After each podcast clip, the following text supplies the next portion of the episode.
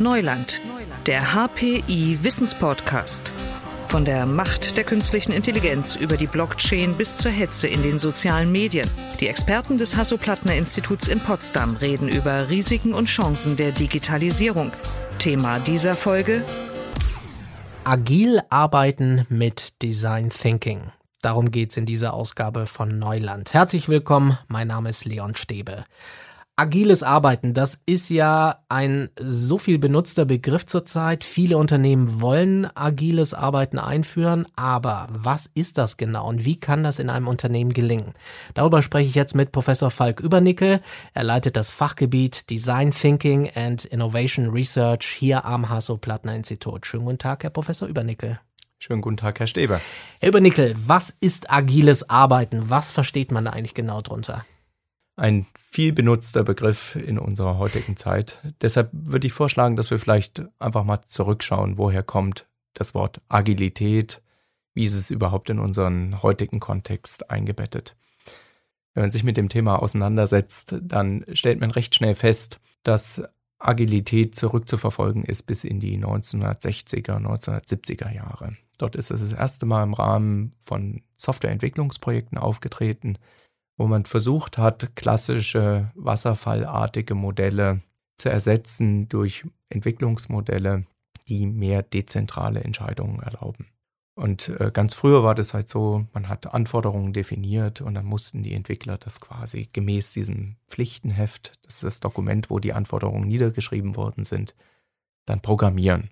Und da hat man damals schon festgestellt, so ganz funktioniert das nicht. Die Welt lässt sich nicht in einem Snapshot, in, einem, in einer Fotoaufnahme einmal beschreiben und dann in, entwickelt man, sondern man hat halt festgestellt, man muss während der Entwicklung auch die Realität antizipieren. Und man kennt das vielleicht auch aus dem eigenen Umfeld. Wenn man etwas baut, merkt man auf einmal, was richtig ist und was nicht richtig ist oder was funktioniert und was nicht funktioniert. Und äh, damals hatte man eben mit diesen agilen Methoden angefangen, überhaupt dieses Mindset, dieses Gedankengut in diese Entwicklungsteams reinzubringen.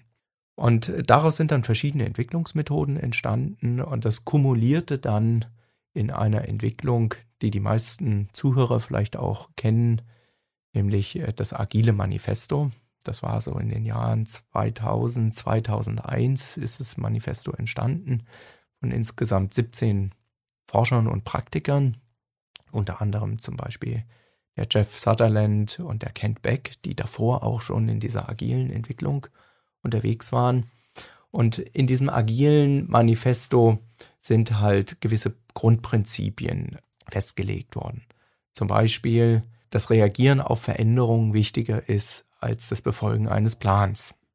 Pflichtenheft. Das ist ja auch Ganz so ein genau. Wort, oder? Ganz genau. Ja. Und äh, das, das war dann sozusagen der erste Durchbruch für Agilität. Also dadurch, dass man dieses Manifesto geschrieben hat, hatte man auf Schwarz und Weiß eine Beschreibung wesentlicher Kriterien.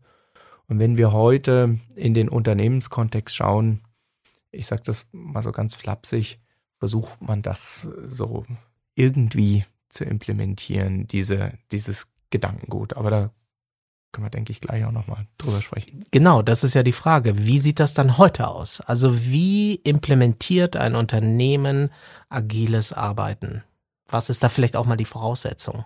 Was man heute sieht, bevor ich jetzt zu den, zu den guten Grundsätzen komme, ist leider Gottes oft zu kurz gesprungen. Manager, Managerinnen hören etwas über agiles Arbeiten, hören diese agilen Grundsätze des Manifestos und denken, dass man mithilfe von einem Workshop oder mithilfe von gezielten kurzfristigen Trainings auf einmal alles umstellen kann und dass auf einmal die Belegschaft agil ist. Das funktioniert nicht. Das sehen wir häufig, dass die Erwartungen nicht erfüllt werden, dass dann auch oft das Management frustriert ist und diese Initiativen wieder abstellt. Ich denke, wenn man über Agilität nachdenkt, muss man erstmal im Kopf haben, dass das Veränderungsprozesse wiederum sind, die Mitarbeitende betreffen. Also neue Verhaltensweisen, die gelernt werden müssen. Diese Prinzipien des Manifestos lassen sich nicht einfach nur rational erschließen in einem Training. Das kann man halt machen, das funktioniert auch ganz gut, sondern man muss sie auch in der Realität an echten Projekten üben. Und dazu gehört auch, dass die ersten Übungen vielleicht fehlschlagen. Mhm.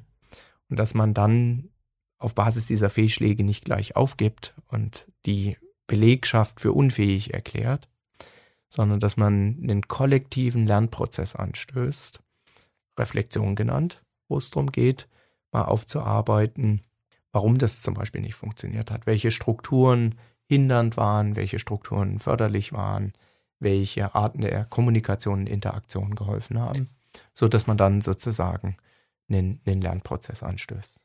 Ich will nochmal verstehen, was hm. ist agiles Arbeiten? Also ich bin in einem Unternehmen, können Sie da ein Beispiel nennen, wie das dann sagen wir mal, im Best Case funktioniert. Wie ja. funktioniert agiles Arbeiten, wenn es funktioniert? Ja, also eine konkrete Methode, an der sich das gut erklären lässt, ist Scrum.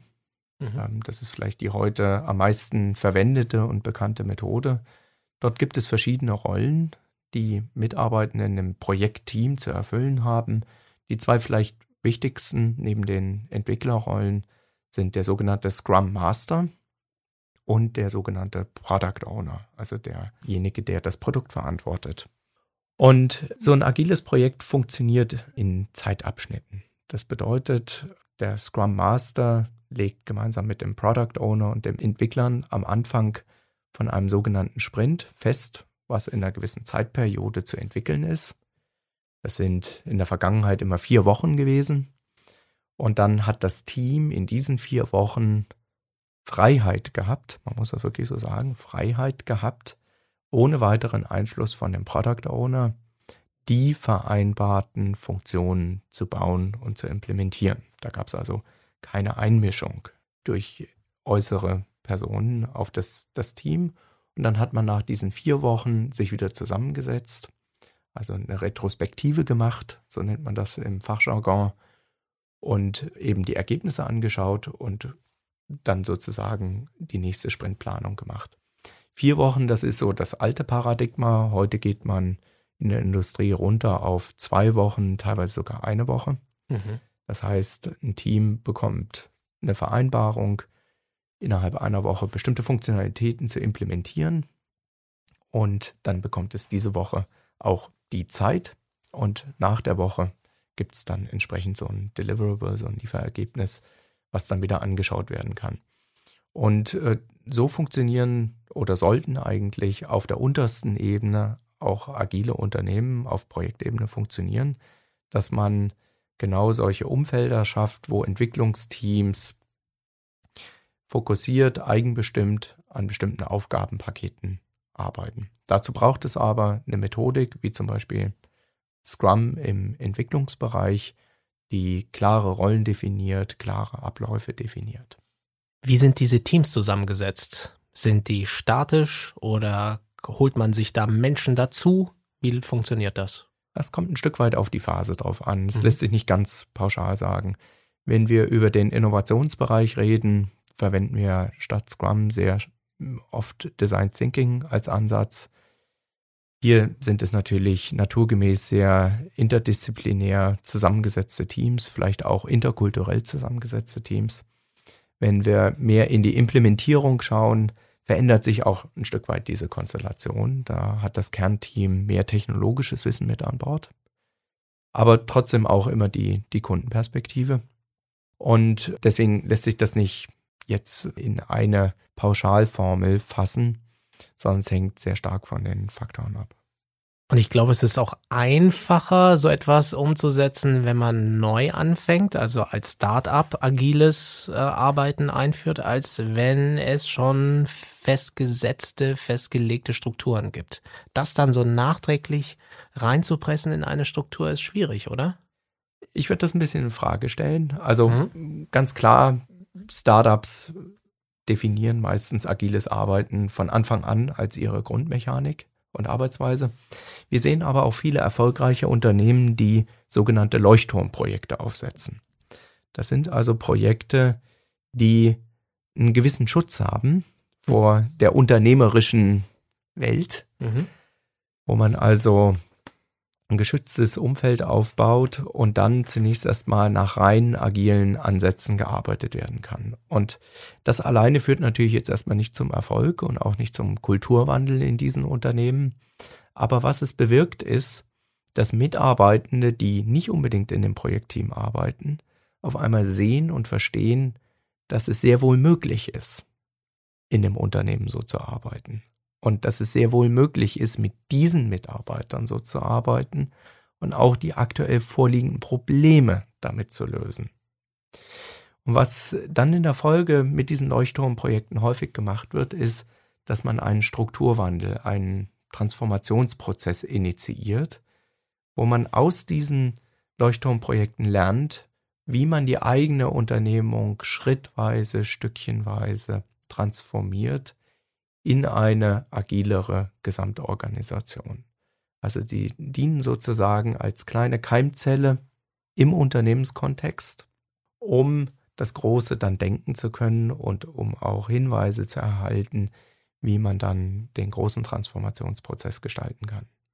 In welchem Verhältnis steht agiles Arbeiten zu Design Thinking? Gibt es da Überschneidungen? Hängt das eine von dem anderen ab? Ähm, wie ist das Verhältnis? Ja, also ich habe vorhin das Manifesto erwähnt. Wenn man sich das Manifesto, das agile Manifesto anschaut, dann stellt man fest, dass fast alle Kriterien, oder ich würde sogar sagen, alle Kriterien vom Manifesto durch Design Thinking erfüllt werden. Mhm. Das bedeutet im Umkehrschluss, Design Thinking ist auch eine agile Methode, gemäß diesem Manifesto. Und damit spricht erstmal nichts gegen die Biokompatibilität, ganz im Gegenteil. Ähm, das passt wunderbar in, in das Methodenspektrum rein. Man muss halt nur verstehen, dass die Methoden teilweise für verschiedene Dinge gemacht worden sind. Also Scrum beispielsweise für die Entwicklung von Software. Dafür ist es gemacht und man weiß, dafür funktioniert es. Design Thinking ist überwiegend gemacht, um sogenannte Wicked Problems, also vertragte Probleme zu lösen. Ist vielleicht nicht der äh, beste Ansatz, um dann hinterher die Implementierung vollständig stemmen zu können. Ja? Und hier kommt es im modernen Unternehmen darauf an, den richtigen Methodenmix auch zu haben und besser zu verstehen, wann funktioniert was.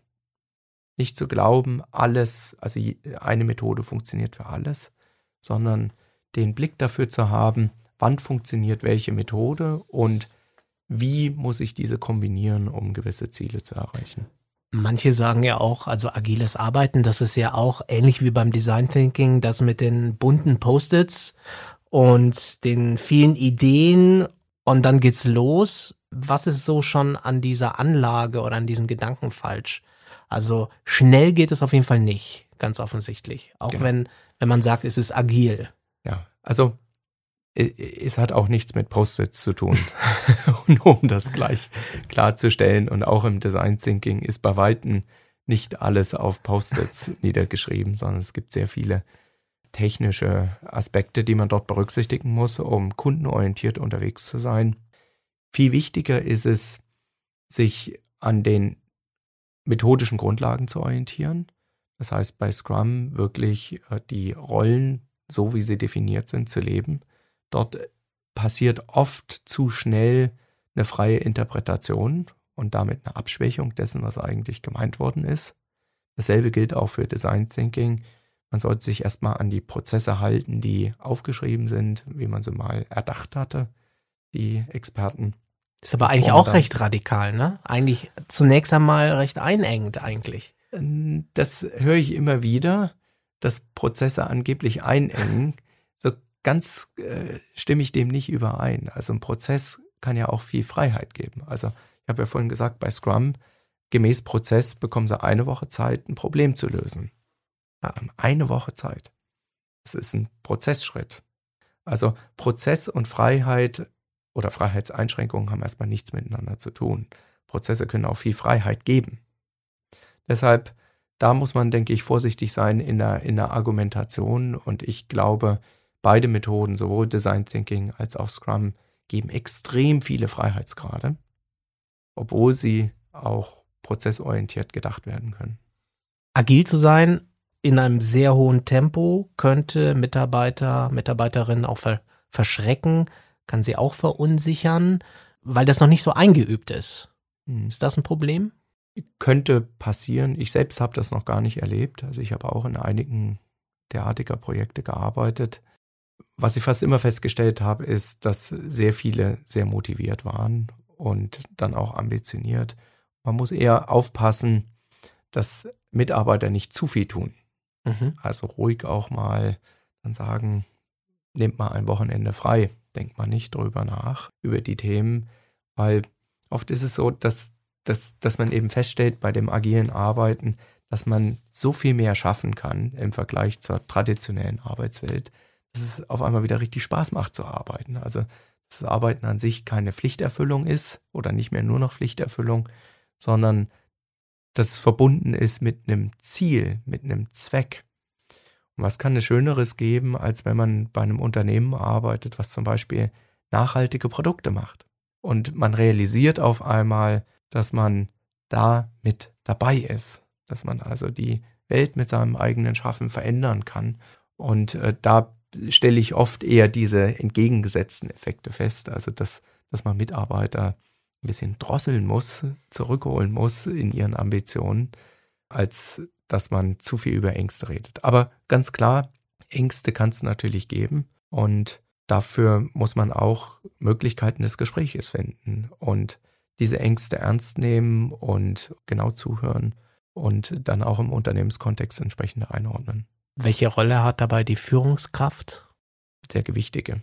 Mhm. Also ich rede oft davon, dass Führungskräfte manchmal halbe Psychologen sein müssten, um genau dieses Gespür zu entwickeln. Also sie müssen nicht unbedingt direkt helfen können, aber sie müssen wenigstens das Gespür dafür entwickeln, wann der Bogen überspannt ist oder überspannt werden könnte, so dass man frühzeitig gegensteuern kann und vielleicht auch Hilfe beiholen kann. Wenn man über die Führungskräfte spricht, könnte man auch meinen, weil das ja so eine dezentrale Struktur dann wäre beim agilen Arbeiten, braucht man dann überhaupt die Führungskräfte? Hm. Nur noch als Psychologen, Therapeuten oder? ja, also ich, ich glaube schon, auch in der modernen Welt braucht es natürlich Führungskräfte, die aber viel mehr an der Visionsentwicklung beteiligt sind. Also die sozusagen dem Unternehmen immer wieder klar machen, wo es hingehen soll, wo es hingehen kann.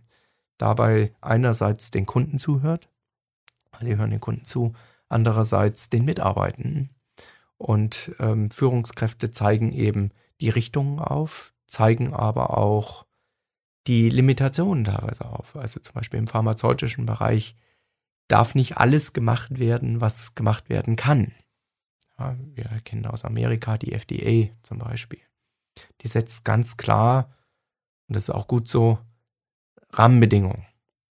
Und hier sind, denke ich, Führungskräfte gefragt, wie so ein Schiedsrichter auf dem Spielfeld zu agieren. Also zu beobachten, dass fair gespielt wird, dass richtig gespielt wird, dass es auch immer noch zum Beispiel das Fußballspiel ist und dass man nicht auf einmal anfängt, Basketball zu spielen. Ja. Aber das Spiel muss natürlich durch die Spieler gemacht werden. Wie weit verbreitet ist das eigentlich, agiles Arbeiten in Unternehmen? Ja, also nochmal darauf zurückkommen, was ich anfangs gesagt habe. Auf der Ebene des Begriffes würde ich sagen, sehr weit verbreitet. Mhm. Also jeder spricht darüber. Ich, auch fast jeder Mitarbeiter ist mit Sicherheit mit diesem Begriff unglücklicherweise konfrontiert worden. Wer will auch nicht agil sein? ja, genau. Also. Ja, es gibt aber auch Bereiche, wo man sich Agilität nicht unbedingt wünscht, um ganz ehrlich zu sein. Okay, ja. ähm, ja, Flugzeugindustrie in der Endentwicklung von einem Flugzeug wollen sie vielleicht doch auch Methoden haben, die stärker dokumentieren. Ja. Ähm, aber das mal beiseite gelassen. Auf der Wortebene ist es fast überall anzutreffen. Wenn Sie schauen, wer macht es wirklich richtig und richtig im definitorisch gemeinten Sinne, dann sind es mit Sicherheit nicht die Mehrzahl der Unternehmen heutzutage. Mein Aufruf ist, nicht aufgeben, weitermachen, an konkreten Projekten arbeiten und diese Initiativen befördern. Und man muss es holistisch denken, ganzheitlich angehen und dann kann man mittelfristig damit Erfolg erzielen. In den Projekten auch kurzfristig, wenn man es richtig macht, aber als Organisation stellen sich die Effekte mittelfristig erst ein. Das sagt Professor Falk Übernickel. Er leitet das Fachgebiet Design Thinking and Innovation Research hier am Hasso-Plattner-Institut. Herr Übernickel, danke Ihnen für das Gespräch. Vielen Dank. Und am Mikrofon verabschiedet sich Leon Stäbe und ich sage bis zum nächsten Mal. Digitales Wissen verständlich auf den Punkt gibt es bei Neuland, dem Wissenspodcast des Hasso-Plattner-Instituts.